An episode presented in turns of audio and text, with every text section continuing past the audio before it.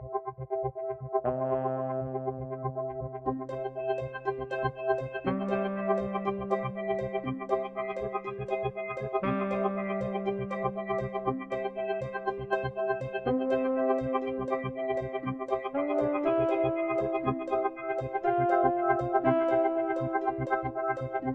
Willkommen bei der 14. Ausgabe von Kino Ambulant, dem kleinen Geschwisterlein von Kino on der Couch. Ein Podcast, bei dem aktuelle sowie klassische Kurzfilme zur Analyse ambulant betreut werden. Das heißt, wir fokussieren unseren Blick auf ein ganz spezielles Themenfeld, das zu dem in diesem Podcast vorgestellten Kurzfilm passt und eine Grundlage zur Diskussion bietet. Und heute hat uns Curtin von Mohammed Al-Salman in unserer Ambulanz zur Therapie aufgesucht, der zurzeit auf Netflix in der Kurzfilmanthologie Six Windows in the Desert jederzeit abrufbar ist. Mein Name ist Sebastian Fitz-Klausner und bei unserem 14. Amnamnese-Gespräch ist auch noch der Patrick Marki, wie immer mit dabei. Hallo Patrick, was hast du für uns? Hallo, hallo, aber, aber selbst da, selbst da, sag doch mal, komm, mach doch mal einen Vorhang auf, ich sehe da nichts. Ich, ich, was? Wie kann ich, ich will dich sehen, Mann, mach doch mal den Vorhang auf, warum sehe ich dich nicht hier? Ach, ja, nee, ich will dich sehen, warum darf ich das nicht? Das ist doch komisch. Ach, ach komm, hier. Ja. Ah, ich bin ein bisschen enttäuscht, dass du nicht einfach Arabisches gesagt hast, dass du Sechstes so einstudiert hast. Ja, ich äh, stimmt, natürlich ähm, habe ich schon viele Jahre damit verbracht, äh, auf diesen Gag hinzuarbeiten und unter anderem habe ich genau dafür auch Arabisch gelernt. Ähm, nee, auf Chinesisch vielleicht, ähm, also ah. vielleicht äh, irgendwann die nächsten paar Wochen äh, vielleicht, aber jetzt, nee, Arabisch ist leider nicht meine Stärke und jetzt wahrscheinlich ah. nicht sein die nächsten paar Wochen. Ja, aber du hast ja noch Zeit für die nächste Zeit einfach auch äh, während Homeoffice und Selbstquarantäne einfach die Zeit nutzen und Arabisch lernen. Ist auch nicht eine schlechte Idee vielleicht. Ist eine gute Idee, aber ich glaube, da muss ich ganz unverschleiert zugeben, dass ich das momentan nicht zu tun gedenke. Einfach fantastisch hier. Unglaublich. Aber ihr seht schon, es steckt ganz stark nicht nur im Titel des Films, der Curtain, der natürlich hier schon impliziert, was eigentlich gemeint ist, nämlich der Schleier, sondern auch schon in der Art und Weise, wie Patrick hier über den Film redet oder welche Witze er macht. Nämlich wir werden diesen Film von Muhammad al-Salman vor allem über die Betrachtungsweise des Schleiers und wie der Schleier oder die Verschleierung in dem Film diskutiert werden, betrachten. Aber bevor wir das tun, könnte der Patrick so lieb sein und uns dann sagen, worum es denn da überhaupt gegangen ist in diesem Film. Das könnte er, ja. Eine... Macht aber nicht. ja, nicht auf Arabisch, aber ich versuch's mal in, oh. im reinen Hochdeutsch. Eine Krankenschwester in Saudi-Arabien sieht sich im Alltag mit allerhand schwierigen Patienten und Kollegen und Kolleginnen konfrontiert, die sie regelrecht drangsalieren. Doch dies ist nicht der einzige Grund, warum sie einen Gesichtsschleier trägt. Versucht sie doch ein weiteres, für sie schreckliches Geheimnis dahinter zu verbergen. Dam, dam, dam. Und hat dir das Geheimnis, dessen Entlüftung und wie dieses mit dem Geheimnis gespielt wird, gefallen? Wie hat dir dieser Film an sich was hat er dir was angetan oder warst du da kalt, kalt gelassen? Was hat er mir angetan? Nee, ähm, also Was hat er dich angetan? Bist du verbrannt? Spoiler! ähm, ja, nee, ich fand den Film, also er ist relativ kurz ähm, und ich habe ihn auch am helllichten Tag, na gut, ich glaube nicht, dass es einen Unterschied macht, zu welcher Tageszeit man den Film schaut, ähm, aber ich fand ihn gut, es hat mir, es hat mir Freude, ich fand ihn stimulierend, äh, stimulierend, ihn anzuschauen. Ich finde, er ist gut gemacht. Was Besonderes in mir erweckt, mich zutiefst gerührt hat er, muss ich ganz ehrlich sagen, nicht. Einfach, ich weiß nicht, vielleicht einfach ist er dafür zu kurz, vielleicht ist das Thema jetzt auch zu, ja, abgefrühstückt will ich nicht sagen, aber es ist kein neues Thema. Das heißt natürlich nicht, dass es ein weniger wichtiges Thema ist, das hier angesprochen wird, aber es ist jetzt nichts, das mich vom Hocker reißt, wo ich dachte, oh wow, habe ich nie drüber nachgedacht, ähm, hätte ich noch nicht so betrachtet. Aber man muss schon sagen, er, er ist gut gemacht und es gibt nicht so viel auszusetzen, abgesehen von ein paar kleineren technischen, ja, wie soll ich sagen, nicht Gebrechlichkeiten, aber irgendwie, also man merkt schon, dass hier nicht absolute Vollblut-Hollywood-Profis äh, am, am Werk waren, also es gibt ein paar kleine, wie ich finde, ja, Sachen, die beim Schnitt ein bisschen komisch wirken oder die ein bisschen vielleicht aus der Atmosphäre rausziehen. Aber nö, ist ein guter, guter Kurzfilm, solide gemacht. Ja, ich weiß nicht, wie viel vom Hochhaus fallende Schleier ich hier vergeben würde. Hm. Ich glaube sechs Stück von zehn insgesamt. Okay. Ähm, darf ich fragen, wie generell dein Wissen um saudi-arabisches Kino ausschaut? Hast du schon mehr Erfahrungen gemacht oder ist das einer der wenigen, die du gesehen hast? Man, muss auch gleichzeitig sagen, es gibt einfach grundlegend nicht viele saudi-arabische Filme in der Geschichte des Films. Es ist ein sehr kleiner Korpus von Filmen, den wir hier besprechen, mit wenigen Hunderten eigentlich nur. Ja, nö, ich muss sagen, äh, mein Wissen und meine direkte Erfahrung und Auseinandersetzung mit saudi-arabischen Filmen ist sehr gering. Also mir fällt jetzt auch gerade kein mhm. saudi-arabischer Film ein, der nicht eine Überwachungskamera ist von äh, bekannten Journalisten, die im Anschluss umgebracht werden. Ähm, also ja. so, Du bist aber ein Konnoisseur der, der Filmkultur Saudi-Arabens, Überwachungsfilm. Nee, okay. Ja, ja, gut, war daneben. Äh, aber nee, also mir fällt kein, mir fällt kein okay. saudi-arabischer Film ein, den ich gesehen naja, habe. Vielleicht, äh, vielleicht hast du es den kannsten saudi-arabischen Film vielleicht gesehen, ähm, den Watch da. Vielleicht hast du den gesehen von Haifa al-Mansur. Nee, nee, nee. Äh, nee, habe ich nicht gesehen. Nicht gesehen. Ähm, also viel okay. von gehört und steht auf jeden Fall auf meiner To-Watch-Liste, aber den habe ich noch nicht gesehen. Nee. Okay, weil tatsächlich ist der ziemlich toll eigentlich und ich ist auch interessant, dass wir gerade jetzt einen saudi-arabischen Film machen, jetzt wo eigentlich vor einem Monat ungefähr ich weiß nicht, ob jetzt wirklich in die Kinos gekommen ist und nicht der neueste Film von ihr eigentlich auch in die Kinos gekommen ist, die perfekte Kandidatin, wo es auch um eine Frau geht, die im Krankenhausbetrieb arbeitet und auch da eigentlich viele Szenen im Krankenhaus spielen. Nur halt geht es noch wesentlich weiter mit Politik und was es heißt, Politikerin zu sein in diesem Land eigentlich. Also mh, also ich kann es auf jeden Fall empfehlen. Also wenn du Watch schon nicht gesehen hast, ist es ein sehr schöner und auch berührender Film. Und ich muss sagen, die Regisseurin Haifa al-Mansur, ich mag sie auch ein bisschen. Also ich habe nicht viel gesehen, aber die wenigen Sachen, die ich gesehen habe, die haben mich alle gefallen, weil es gibt auch ein paar Kurzfilme, die man anschauen kann. Und überraschenderweise auch ein paar Langfilme, wo ich nicht gewusst habe, dass sie von ihr sind, die ich noch nicht gesehen habe. Wie zum Beispiel Mary Shelley, eine äh, Bio Biografie über Ach, die. Der ist von ähm, ihr, echt? Der ist von Krass. ihr, ja. Ich war total überrascht. Darum weiß ich, vielleicht hast du den gesehen zum Beispiel, den habe ich nicht gesehen etwa. Nee, den habe ich, äh, den habe ich auch nicht gesehen, aber der ist ja auch super untergegangen bei uns irgendwie. Also. Ja, ja, ja, ähm, absolut. Aber der ist auch auf meiner To-Watch-Liste, also weil der hätte mich schon immer mhm. interessiert. Der ist ja auch gar nicht so alt, mhm. gell? Der ist von 2017 oder sowas wird das sein. Ja, 16, 15 so herum. Also es ist ein paar Jahre alt halt, ist aber nicht ja. so sonderlich alt. Ja, also Haifa al-Mansurs Filmografie anzuschauen, ist das sehr spannend, weil sie hat sehr viele Netflix-Serien dann auch immer ge wieder gemacht und dann, also sie ist vollkommen eigentlich von diesem saudi-arabischen Kino wieder weggegangen, nachdem sie einen zentralen Film gemacht hat vom saudi-arabischen Kino und selbst Kurzfilme, die wirken wie saudi-arabisch, sind eigentlich auch nicht saudi-arabisch, sondern italienisch in ihrer Produktionsweise, italienisch, französisch oder so. Das heißt, es, es ist eigentlich auch natürlich schwierig, so mit Produktionsländern hier zu hantieren. Es ist generell ein ja, es ist eine, Kult eine Filmkultur, wo man sehr schwierig reinkommt, irgendwie einfach vom organisatorischen irgendwie, weil es gibt nicht viel, man, man kommt einfach nicht zu den Filmen. Äh, und ich bin irgendwie sehr, ich finde es sehr schön, dass das Netflix eigentlich da diese drei, sechs Filme äh, rausgebracht hat, diese mhm. Kurzfilme die ähm, Six Windows in the Desert Serie. Genau, ja, diese Six Windows in the Desert Serie. Also ich finde es irgendwie sehr spannend äh, und ich würde es auch jedem empfehlen, auch wenn es ganz miese Bewertungen auf IMDb hat. Das wäre nicht, hast du es gesehen eigentlich, diese, ähm, um das darüber auch kurz anzusprechen, weil es finde ich sehr herausragend ist, was für Bewertungen diese Reihe auf IMDb hat. Oder hast du, oder der Film etwa? Ja, ja, ja, der Film hat 3,4, also, äh, 4,7, also schon ein bisschen mehr, aber nee, noch immer. 3,4. Er hat so viel runtergevotet noch dazu, oder? genau, ich habe 10.000 oder 100 Fake-Accounts gemacht? Und einfach immer einen Punkt.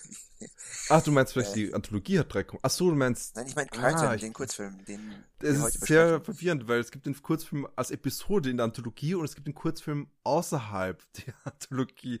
Und einmal hat er 3,4 und einmal hat er 4,7. Äh, äh das heißt, es ist tatsächlich unterschiedliche Bewertungen sind, je nachdem, ob man den Kurzfilm schaut oder die Episode in der Serie. also der, der, ist zweimal auf IMDb gelistet. Ja, jetzt ah, auf IMDb. Spannend.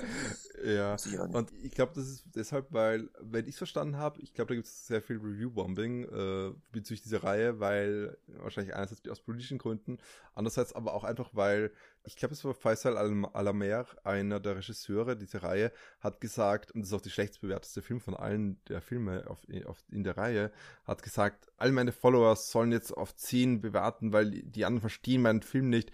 Ja, kannst gleich verstehen, wissen, was dann passiert ist. Es gab eine Riesenwelle von Einzelbewertungen. Ich glaube, das hat dann eine ganze Serie betroffen. Es ist ja, ein merkwürdiges also, wobei das, also ich will nicht sagen, es gerechtfertigt ist, aber sagen wir es mal so, ich kann das sehr gut nachvollziehen, warum es dann passiert ist. Also diese Einserbewertung. Ja, also das ist natürlich Unsinn, aber ist genauso Unsinn zu sagen, alle meine Follower sollen den Film mit 10 bewerten. Also absolut, ja. absolut. Aber es ist nur, ich glaube, ich wollte es nur gleich auch erwähnen, weil es halt ein eigenartiger Moment ist in der dieser Kurzfilmreihe, die eigentlich kaum, ich weiß nicht, das ist so eine kleine Reihe, die nicht so viel Aussehen bekommt und dann das Einzige, was sie bekommt, ist lauter negative Kritiken irgendwie mit eigenartigen, einsätzigen äh, Bewertungen die allesamt äh, heißen Schrott, schlimmste Zeit, die ich je verbracht habe, etc. Das ist ganz merkwürdig, finde ich. Ja, aber es ist ja bei weitem kein neues Phänomen. Also diese Politisierung von Bewertungen, die gibt es erstens nicht nur bei IMDb, bei Filmen natürlich, ja. aber gerade da ist die besonders ausgeprägt und ist überhaupt nichts Neues. Also ja, äh, das ich, stimmt natürlich. Wenn ich zu, zum Beispiel an um Christian Bale zu erwähnen, an The Promise zurückdenke, ein Christian ja. Bale-Film, mhm. wo es um die Kurdenverfolgung geht und äh, also den, den Genozid ja, also egal. Also auf jeden Fall gab es da ganz viele politisch motivierte Bewertungen, was dazu geführt hat, dass der Film zumindest zeitweise, ich glaube, nur vier von zehn hatte, was es überhaupt nicht gerechtfertigt ist. Aber ja, ja gut. Besser als 3,9 die oder 3,4, die er bekommt, der äh, Curtin. Curtin. Ja, aber, ja. aber nicht viel. aber du findest natürlich knallhart einfach wieder zurück zum eigentlichen Thema, zur Politisierung in vieler Hinsicht und auch natürlich, wie das natürlich hier reinkommt mit der, wie über Schleier geredet wird. Aber bevor wir da hinkommen, noch ganz knapp ich fand ihn auch eigentlich, also mir hat er gut gefallen, muss ich aber sagen. Also ich finde, er ist, wie du es richtig sagst, er ist zwar nichts Neues, aber ich finde, er ist ästhetisch eigentlich sehr schön für einen, wie in der typischen Indie-Ästhetik, so kann man mal sagen. Es gibt halt so eine Art von äh, kanonisierter Indie-Ästhetik und er benutzt sowohl Charaktere, Figuren, Szenen, Momente, eigentlich alles relativ bewusst, um äh, über dieses Thema zu reden, äh, wobei man es auch problematisieren kann, wie er über das Thema redet. Aber zumindest machen wir es andersrum auf. Er benutzt es interessant, um über dieses Schicksal dieser Frau und Figur, dieser Protagonistin zu reden. Das finde ich schon, macht er durchaus passend. Ich habe auf jeden Fall schon schlechtere Kurzfilme bei unserer Kinoambulanten Couch zu Besuch gehabt. Äh, und das muss man sagen, da, da wollte ich immer dagegen reden, gegen diese Art von Tiraden, die dieser Film erdulden muss derzeit. Auch weil er nur ein unbeteiligter Teil von dieser Sammlung ist, habe ich den Eindruck. Also ich glaube, da haben einfach die anderen Filme das abbekommen, weil eben der eine Filmemacher sich ausgesprochen hat, während die anderen eigentlich gar nichts dafür können, um es auch mal so zu benennen. Äh, ja, absolut. Ja. Ist löblich, dass du das tust. Äh, danke. ich stimme dir zu. Ja, du, du so, ja, können wir nicht echt zum Thema vorrücken? Selbst muss immer alles verzögern. Ja, ich weiß eh. Na gut, dann gehen wir wirklich zum Thema über. Also, äh, Patrick, du hast, wir haben jetzt darüber geredet, wie uns der Film gefallen hat. Und wir haben schon begonnen zu reden über diese Verschleierung, das Thema der Verschleierung als solches, wie allgemeiner das äh, ein zentrales Element des Filmes ist. Und das frage ich mal dich ganz direkt, wie denn überhaupt hier das Thema reinkommt, auch vielleicht ästhetisch oder im, wie es narrativ aufgenommen ist. Also kannst du mal eine erste Kerbe reinschlagen, um zu schauen, was der Film alles macht, welche Dimensionen hier dieser Film ähm, dieses Thema aufnimmt. Ja, also es zieht sich natürlich von vorne bis hinten durch den Film. Das Thema des, mhm. ich sag mal, also des Schleiers, das zeigt sich vor allem in, ja, im Sehen und Gesehen werden, würde ich sagen. Darum geht es ganz mhm. viel. Mhm. Also es geht einerseits darum natürlich, dass die Protagonistin mehr oder weniger sich hinter dem Schleier versteckt oder verstecken will oder versucht, also natürlich auch äh, die Brandspuren in ihrem Gesicht zu verdecken also die Szene, die ich anfangs ähm, spaßeshalber angesprochen hatte oder worauf ich angespielt habe, das ist ja auch etwas ganz ähnliches. Da geht es ja um ein, ein Vorhang zwischen zwei Patienten, mhm. Der bewusst zugezogen wird, beziehungsweise bewusst ähm, es den Wunsch gibt, dass er aufgezogen wird, was dann letzten Endes auch geschieht und dann die Person dahinter ähm, sich entblößt sieht, weil sie gerade nackt ist, also peinlich berührt ist. Also dieses Benutzen von Schleiern oder Vorhängen, also auf Englisch heißt der Film A Curtain, um eben eine Perspektive zu ermöglichen oder zu verbieten. Äh, ich glaube, darum geht es. Und damit fängt der Film auch direkt an. Also der Film, die mhm. allererste Szene ist, und der Film, das finde ich bemerkenswert, das sorgt für eine bestimmte ich weiß nicht, ob es beklemmend ist, aber für eine bestimmte Atmosphäre. Also er besteht eigentlich zum Großteil wirklich aus Nahaufnahmen. Also zumindest habe ich so ja. wahrgenommen, ja. Und die allererste Szene mhm. ist quasi ein, ein, eine Nahaufnahme von der Protagonistin und dann Gegenschnitt ähm, zu, aus dem Fenster. Sie steht quasi vor einem Fenster und wenn ich mich richtig erinnere, zieht sie den Vorhang auf oder halb auf und schaut dann heraus. Ja, das heißt also, wir werden an ihre Perspektive hingeführt, die dann letzten Endes wahrscheinlich in ihrem eigenen Haus beginnt, aber dann äh, direkt äh, im Krankenhaus fortgeführt wird. Und diese Brücke oder dieser Übergang vom eigenen Haus zum Krankenhaus, der wird ja im Laufe des Films auch noch ein, zwei Mal angesprochen. Also warum sie im Krankenhaus ist und nicht zu Hause. Also genau wird es nicht aufgelöst, aber es wird angesprochen, man kann sich da ein bisschen was zusammenreimen. So, aber ja. ich habe jetzt viel zu viel gesprochen. Bitte, ich übergebe das Wort an dich. Genau, also ich meine, das wird niemals so richtig aufgelöst, aber es ist halt so Implikationen. Ich, ich, es wird ein guter Kurzfilm halt äh, funktioniert. Es ist alles nur in Implikationen. Es ist relativ vage eigentlich alles. Und es sammelt sich nur um diese Gefühlslandschaft der Protagonistin, könnte man irgendwie sagen. Oder wie sie halt zu ja, es ist halt schwierig, äh, zu sich selber steht oder zu der Art und Weise, wie sie mit der Umgebung umgeht. Und das ist auch interessant, hier auch zu sehen, dass sie eindeutig andere ähm, die Figur muss man halt auch mal gleich direkt benennen. Sie ist halt die Konstante in Niqab zu sehen eigentlich. Und es gibt auch andere ähm, medizinisches Personal, weibliches Personal, die eben, äh, ich glaube, einen Hijab tragen, wenn ich es richtig im Kopf habe. Das ist eine, eine gute Freundin von ihr, die konstant die in Hijab gezeigt wird, wenn ich es richtig, vielleicht habe ich es falsch im Kopf, aber ich ist es eine Freundin oder Vorgesetzte oder? Ich weiß nicht genau. Sie spricht die Protagonistin, die vielleicht nochmal benennen sollten, Mariam. die Mariam, äh, glaube ich, direkt nah an, auch mit Namen und so und auch als ob sie es ihr empfohlen hätte, das zu machen, dass sie hier arbeitet. Das klingt schon alles nach Freundin oder gute Bekannte. Es klingt schon so, als würden sie sich persönlich kennen und nicht nur außerhalb des Berufswelt. Aber vielleicht irre ich mich auch. Es ist, wie gesagt, alles sehr vage gehalten hier.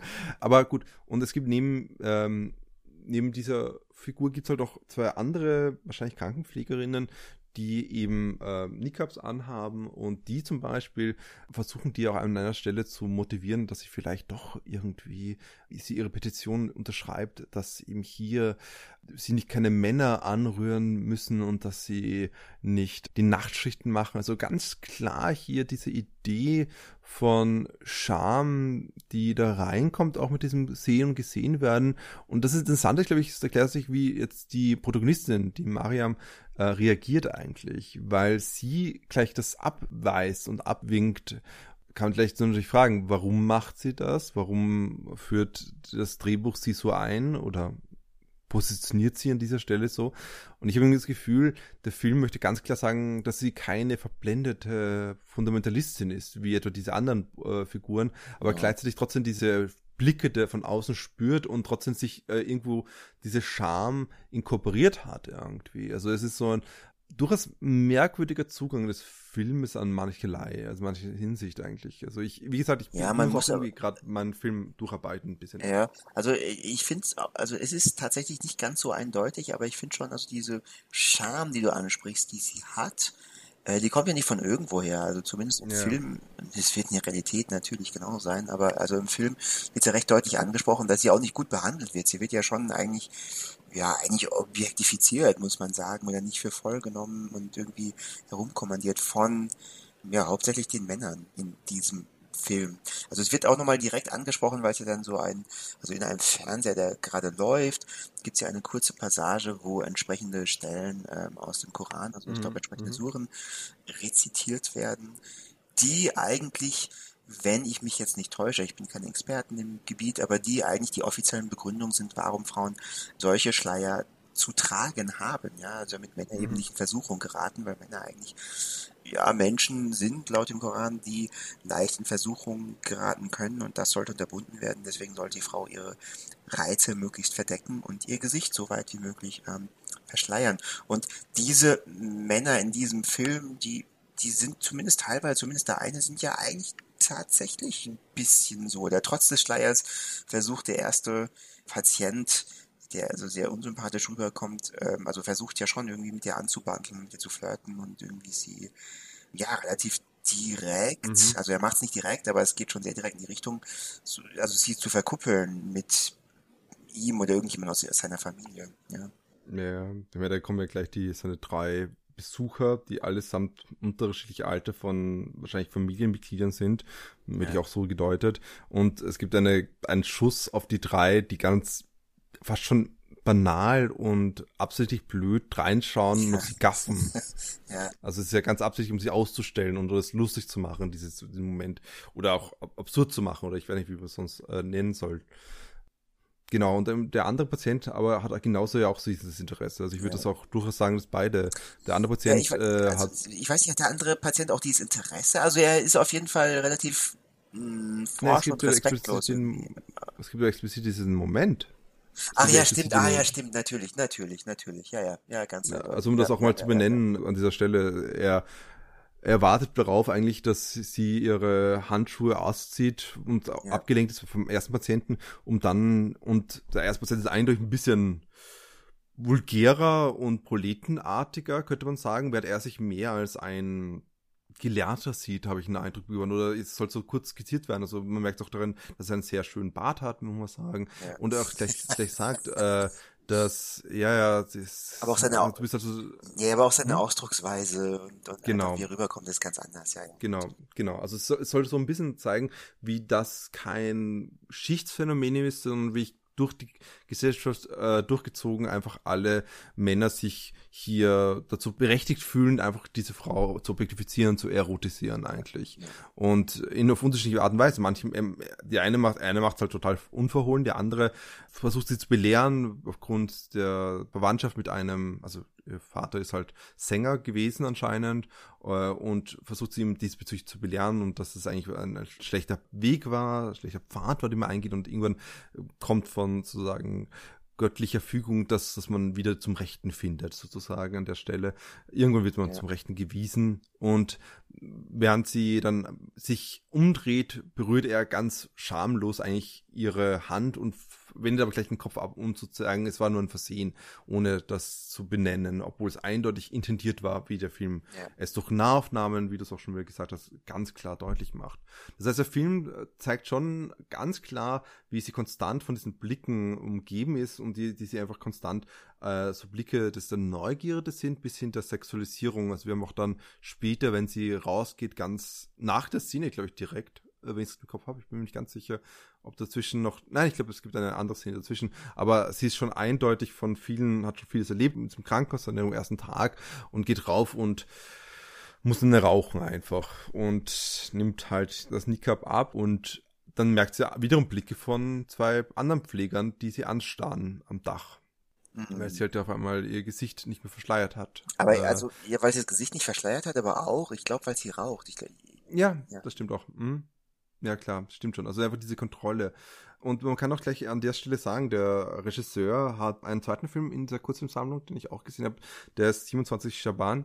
Und das ist auch ein Film, der sich ganz stark um Verschleierung dreht. Wobei ich glaube, hier ist es ein bisschen anders, weil halt, also hier geht es um die Dating-Szene in Saudi-Arabien und was, es geht um das, es ist ein satirischer Zugang aufs Ganze. Also wir haben hier einmal einen satirischen Zugang und einmal hier einen dramatischen oder dreikomischen Zugang. Und bei einem satirischen, da geht es jetzt um die Dating-Szene, während äh, was heißt es für einen für ein junges Pärchen, wenn eines der beiden Person in dem Pärchen konstant eine Burka tragen muss und äh, welche Verwechslungen passieren, welche merkwürdigen Szenen daraus entstehen. Das heißt, der Regisseur ist eindeutig sehr interessiert an dieses Thema und das ist, wie genau du schon öfters gesagt hast, sichtlich etwas, was schon oft genug diskutiert worden ist. Und wir können aber jetzt fragen, was, wiefern ist jetzt in dem Kontext von diesem Film der, diese Verschleierung politisch oder privat gedacht?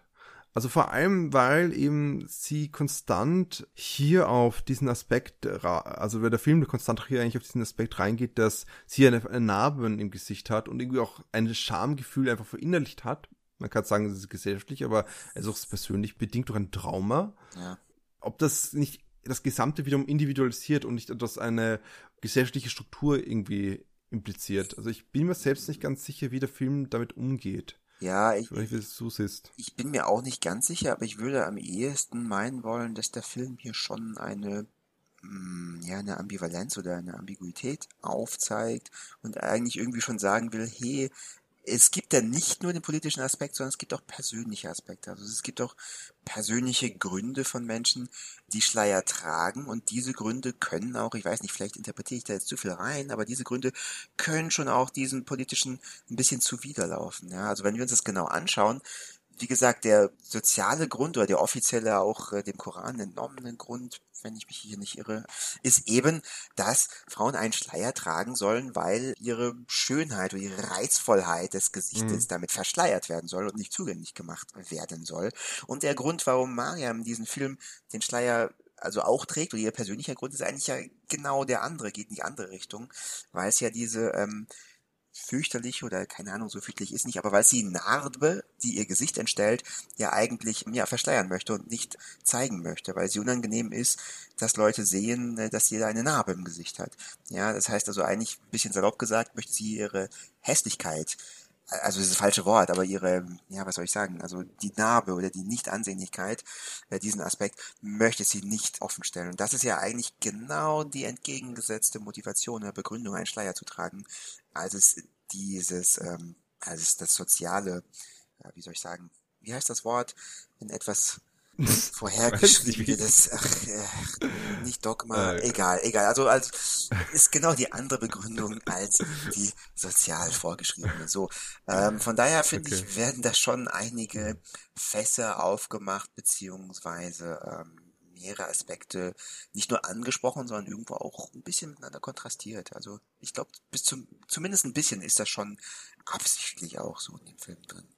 Ähm, vor allem also es wird einem ja auch nicht gleichzeitig, sondern sequenziell gezeigt. Also die erste Hälfte des Films oder die ersten zwei Drittel meinetwegen denkt man, dass sie diesen Schleier trägt aufgrund von diesem sozialen Druck und dann wird quasi Mhm.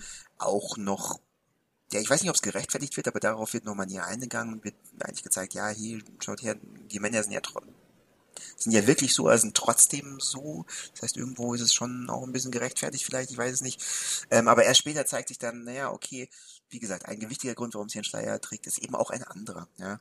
Und diese Reihenfolge, dieses Umdenken, das dann ein bisschen evoziert wird, kommt nicht ganz von ungefähr. So würde ich das sehen. Ja? Vielleicht interpretiere ich da jetzt auch zu viel rein, also zu viel der Differenziertheit. Ja, aber eigentlich glaube ich nicht. Ja, ich meine, zum einen muss man sagen, ich glaube, das ist auch ein Mitgrund, ein zentraler, warum eben der Regisseur hier ganz klar zeigen wollte, dass sie eben nicht, um es wieder ganz durchaus problematisch zu formulieren, nicht einer dieser verblendeten Fundamentalistinnen ist, wie diese anderen zwei Figuren. Ich glaube schon, dass der Regisseur da klare Sympathien mit ihr hegt gegenüber den anderen zwei Figuren in der, im, die Niqab tragen, die eben einfach diese Prätension fordern, weil für sie ist kein Problem, Männerkörper anzufassen, grundlegend, eigentlich. Und sie möchte ja auch im Berufsleben stehen und die anderen sind aber eindeutig eher von dieser verin- verinnerlichten äh, Scham beeinflusst oder eben von, wie ich, fundamentalen, fundamentalistischen Auslegung vom Islam beeinflusst. Und das ist so das eine. Und das andere, muss man auch sagen, auch hier natürlich auch wieder Scham ist ja, also ich will mal sagen zum einen mal, dass dies Ganze ja nicht nur die Narbe ist, nicht die Hässlichkeit, sondern das Trauma. Das muss man mal schon gleich benennen eigentlich. Ja, Weil es ist eindeutig ein, ein Grund gewesen, dass der Vater, dass es nahegelegt wird eigentlich, weil das Vater ist ein Musiker und man sieht äh, eine Person, die ein äh, Seiteninstrument spielt mit einer stark vernarbten Hand, die Verbrennung erlitten hat. Und man weiß, es gibt diesen Moment, wo ein, sie anscheinend als jüngeres Mädchen zu ihrem Vater ins Spital gegangen ist und ihn besucht hat und sie ist, und er war wahrscheinlich gänzlich vernarbt oder, oder hat sehr schwere Verbrennungen erlebt und ich schätze mal, sie hat in demselben Moment das genauso gehabt. Also das ist so, so ein bisschen die Idee, die dahinter steht, dass eben nicht nur eine Hässlichkeit ist, sondern viel, viel stärker ein Trauma, was dahinter steht und dass man eben das Trauma irgendwie konfrontieren muss. Es gibt eine sehr schöne Szene in dem Film, wo sie in einen Raum betritt, der mit Schleiern, also äh, mit Vorhängen verhüllt ist in vieler Hinsicht, also ein Krankenzimmer, was mehrmals vorkommt und man weiß, es hat schon einen Moment des magischen Realismus oder des, einen Moment des, der Fantastik drinnen und der nicht realistisch ist, sondern eher ein Traum von ihr, was sie das hier erlebt, was irgendwie in ihr inneres Leben, äh, in ihre Inneres einfach verkörpern soll in der Hinsicht. Und wenn sie reingeht, dann ist, sind das schemenhaften Figuren nur, man sieht nur Ausschnitte und das ist sehr ästhetisch auch hier wieder, finde ich eigentlich recht schön aufgelöst. Und so lernt man langsam kennen diesen Vater, der eben hier eben diese vernarbten Hände hatte. Aber wenn sie als versucht, das Gesicht von ihm zu sehen, schaut sie weg. Dieser Traum ist aus, sozusagen. Das ist ein knallharter Schnitt. Ja. Und hier, das habe ich mir irgendwie so ein bisschen so gedacht.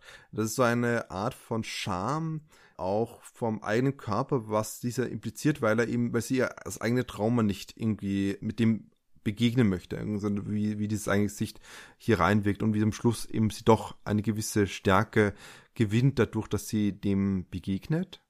Aber, hm, das, was mich ein bisschen irritiert hat. Ich meine, du hast absolut recht, man kann das machen, aber ich habe irgendwie konstant das Gefühl, dass der Film auch an anderen Kontexten immer wieder so über Scham redet. Und Scham kann man natürlich grundlegend sagen, es ist was Kulturelles, es ist was Gesellschaftliches. Scham ist nicht etwas, was per se da ist, sondern es ist was sich kulturell verändert einfach. Und äh, wir können das mit Norbert Elias lesen und den Homo Clausus, wie einfach sich über Jahrhunderte einfach die Art und Weise, wie, wie wir mit dem Körper umgehen, in äh, mitteleuropäischen Raum ganz sich ganz klar verändert hat, zum, zum Beispiel dem Mittelalter, um es mal so zu nennen. Also Neuzeit hat sich da sehr viel getan.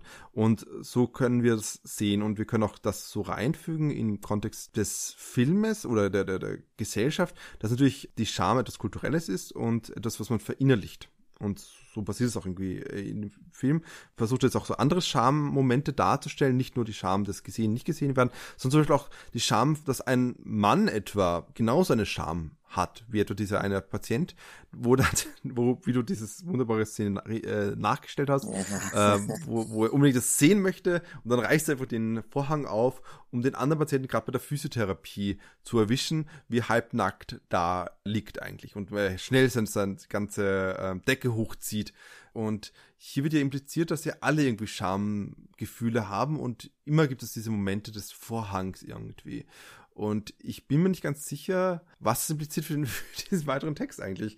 Ähm, ich weiß nicht, irgendwie, das, das zieht den ganzen politischen Kontext vollkommen weg irgendwie. Ich muss sagen, die ganze Zeit, es ist so ein Film, den kannst du natürlich, man kann es natürlich sehen als was Vielschichtiges, aber vielleicht kann man es auch sehen, etwas, was man problematisieren sollte, dahingehend, dass er die politische Dimension und vor allem die machtpolitische Dimension von der Verschleierung und welche Strukturen da angebunden sind, eigentlich ein bisschen wieder abschwächt. Ich weiß es nicht und vielleicht siehst du es ganz anders, aber ich, ich will es nochmal einmal kurz in den Raum werfen, mhm. um nochmal so mal hinzustellen, was du dazu sagst eigentlich. Ja, naja, ich glaube, es geht ihm also okay, es geht natürlich schon auch um Scham, aber ich würde vielleicht tatsächlich sogar einmal kurz in Frage stellen oder es einmal kurz in den Raum werfen, wie zentral denn die Scham überhaupt ist. Also sicher, die, die wird natürlich erwähnt und die spielt schon auch eine Rolle, aber ich glaube primär, zumindest in der ersten Hälfte oder in den ersten okay. zwei Dritteln des Films, also äh, geht's ja eigentlich schon so, wie unsere Hauptdarstellerin und vielleicht nicht nur sie, also nicht nur die Mariam,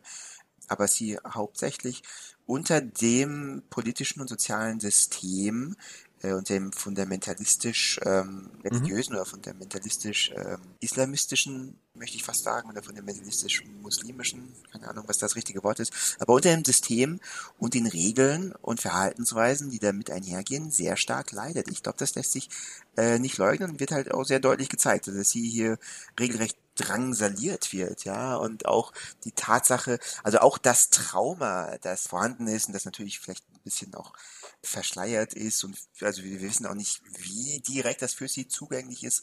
Also schon mhm. relativ direkt, aber vielleicht nicht ganz. Also sie muss ja, ist ja eigentlich auch ein wunderschönes Symbolbild, dass sie sich da durch diese Vorhänge erst durchkämpfen muss, um mhm. dann mhm. dazu vorzudrängen.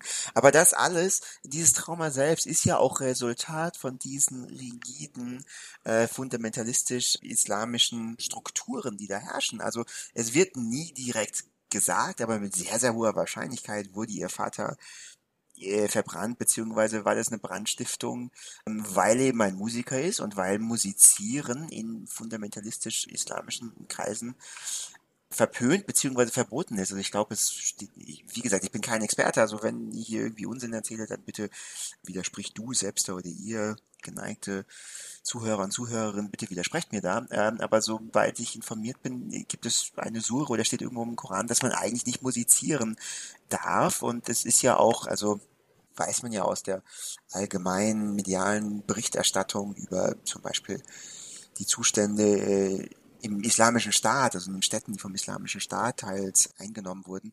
Also da gab es ja auch Leute, die patrouilliert haben und dann irgendwie darauf geachtet haben, aufgepasst haben, dass niemand musiziert. Und wenn man da dann irgendwie eben tatsächlich beim Musizieren erwischt wurde oder irgendwie eine Gitarre oder Laute, was auch immer bei ihm gefunden wurde, konnte das dann weiterer Folge dazu führen, dass man irgendwie gesteinigt wurde. Also ja, ich glaube, der Leidensdruck, der mit den Repressalien ähm, und einfach der schlechten Behandlung vor allem, aber nicht nur, aber vor allem für Frauen, der mit dem System einhergeht, das in Saudi-Arabien, sage ich jetzt einfach mal, oder zu allermindest in diesem Film herrscht, der ist schon immens und der, glaube ich, steht zuallererst äh, im Vordergrund und soll kritisiert werden. Und dafür ist der Schleier natürlich ein sehr, sehr starkes Symbol, also sehr symbolträchtig, weil der Schleier ja direkt dafür steht, dass man sich selbst beugen und einschränken und verstecken muss oder soll.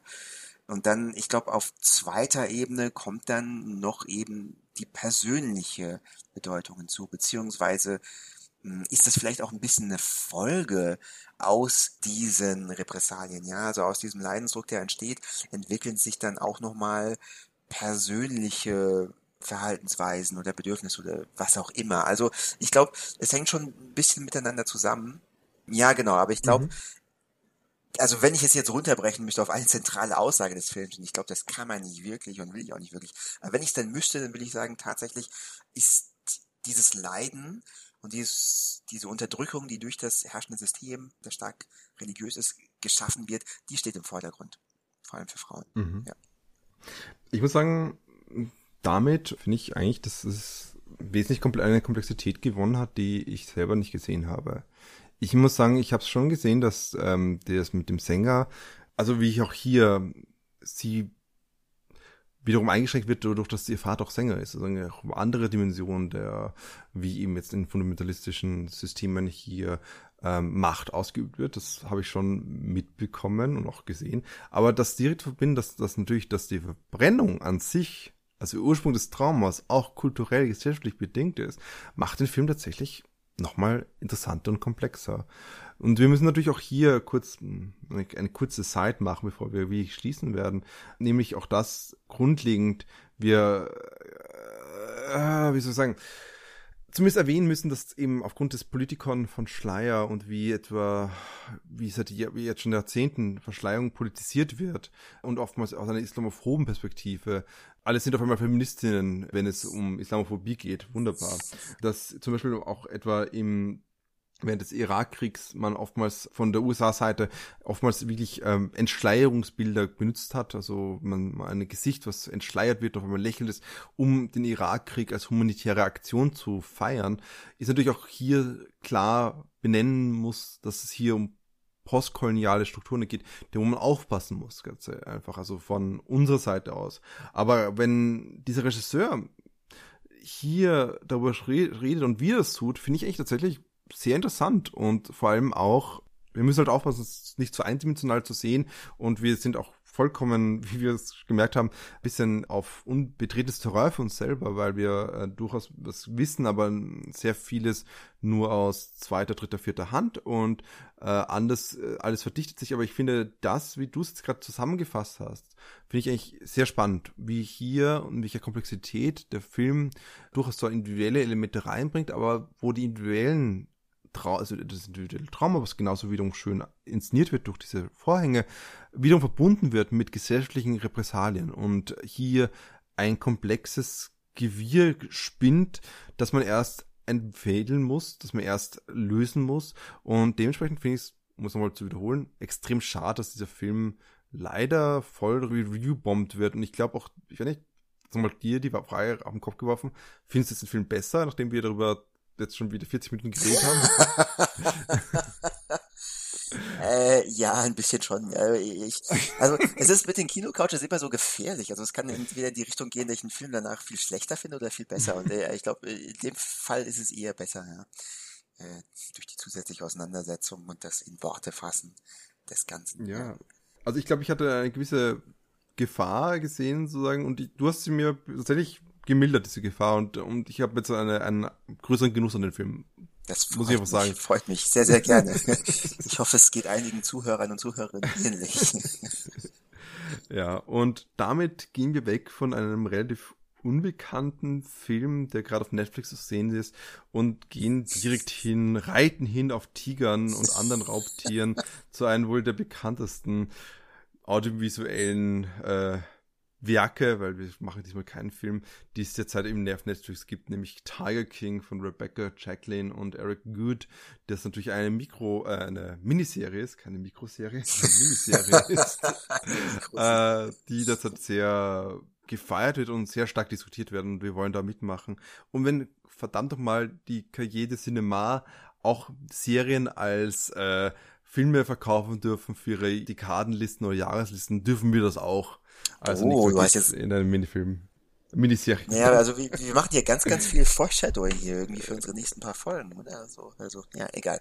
Hm? Ähm, Überraschung, Easter Egg. Ähm, werdet ihr dann. Ich habe es selbst nicht verstanden. Und Easter Egg ist eine Anspielung dafür, dass es Ostern ist jetzt gerade. Ja. Tada. Ah, wie wunderbar, herrlich, vielschichtig unser Podcast doch ist. Ja, ja, ja. Und wie ihr uns nun Ostereier schicken könnt, verrät uns jetzt der Patrick. Ja, ich bitte darum. Ja, Ostereier schicken könnt ihr uns virtuell natürlich an unsere Gmail-Adresse. Dort sind wir erreichbar unter kino on the couch at gmail.com. Ihr könnt uns auch wunderschöne Öster Grüße dalassen in Kurzform über Twitter. Auch dort heißen wir Kino on the Couch. Mm, auf der gängigen Videoplattform, die da heißt YouTube, sind wir genauso gut erreichbar und freuen uns da sehr über einen Daumen hoch oder auch konstruktive Kritik, wenn es denn sein muss. ähm, ja, ihr braucht nichts verschleiern. Und ähm, des Weiteren sind wir natürlich auch erreichbar über jeden Podcast-Catcher eurer Wahl, über einen RSS-Feed. Wir sind beheimatet bei Podcast Garden. Ähm, sind, habe ich jetzt irgendwas noch? Ich, überlege gerade. Also, naja, wir sind auch über iTunes erhältlich und empfangbar. Und ja, ich glaube, das war's. Aber ich habe diesmal tatsächlich, es ist nicht nur eine blöde Floskel, ich habe irgendwie das Gefühl, ich habe was vergessen. Aber habe ich wirklich was vergessen? Ich glaube, das hat unsere Gehirne nicht nur verschleiert, sondern sich vernebelt. Und dementsprechend soll, sollen wir es recht sein, dass wir alles ein bisschen unfertig lassen und einfach okay. in den Abend hinausgehen, äh, würde ich mal vorschlagen, Patrick. Klingt wunderbar. Also erschöpfte Abschiedsgrüße von unserer Seite und ich hoffe, dass ihr auch schöne Feiertage feiern könnt oder habt. Sie selbst in Corona-Zeiten äh, schön sind. Wunderschön gesagt. Hätte ich nicht schöner sagen können. Ich schließe mich dem. Äh, ja. Schön, schön, schön. Schöne, ich bin so müde. Osterfeiertage. Schöne, schöne, schöne Zeit, Leute. Bis zum nächsten Mal. Ja, und bleibt gesund. Ja. Tschüss. Ciao.